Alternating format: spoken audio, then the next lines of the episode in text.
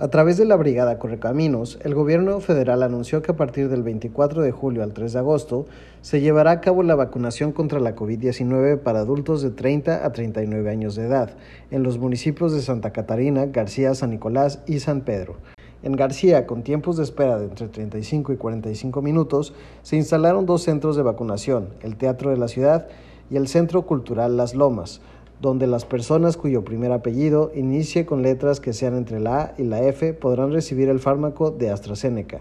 Asimismo, los municipios informaron que estiman recibir más de 132 mil vacunas y contará con una unidad de protección civil que realizará rondines para descartar afectaciones con los asistentes que harán fila bajo el sol los días de la aplicación. Por otro lado, Santa Catarina realizará la vacunación de jueves a sábado entre las 8 y 15 horas en los módulos de HIV La Puerta y en Plaza Sendero, donde las autoridades señalaron que esperan recibir 45 mil